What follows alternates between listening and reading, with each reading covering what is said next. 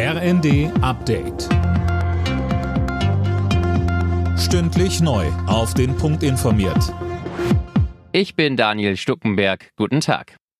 Zweite Tarifverhandlungsrunde im öffentlichen Dienst. Heute und morgen sitzen die Spitzen der Arbeitnehmer- und Arbeitgeberverbände wieder zusammen, um eine Lösung zu finden. Mehr von Alena Tribold. Die Gewerkschaft Verdi und der Deutsche Beamtenbund fordern für die 2,4 Millionen Beschäftigten der Kommunen und des Bundes ja ein Lohnplus von mindestens 500 Euro für eine Laufzeit von einem Jahr.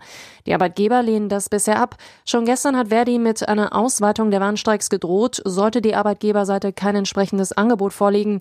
In den vergangenen Wochen gab es ja überall in Deutschland Arbeitsniederlegungen im öffentlichen Dienst. Höhepunkt waren die Flughafenstreiks am Freitag. Die Sicherheit Osteuropas ist heute Thema an Tag zwei von Joe Bidens Besuch in Polen.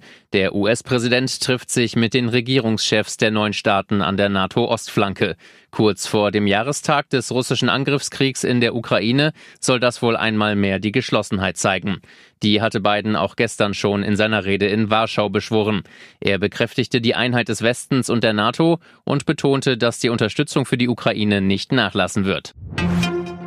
Die deutsche Wirtschaft arbeitet sich allmählich aus ihrer Schwächephase heraus. Das zeigt eine Umfrage des IFO-Instituts unter den Unternehmen. Demnach haben sich vor allem die Erwartungen aufgehellt. IFO-Forscher Klaus Wohlrabe sagte bei NTV. Zum einen haben wir eine sehr stabile Versorgung mit Energie. Es gibt jetzt kein Risiko mehr, dass wir in eine Gaskrise gelangen.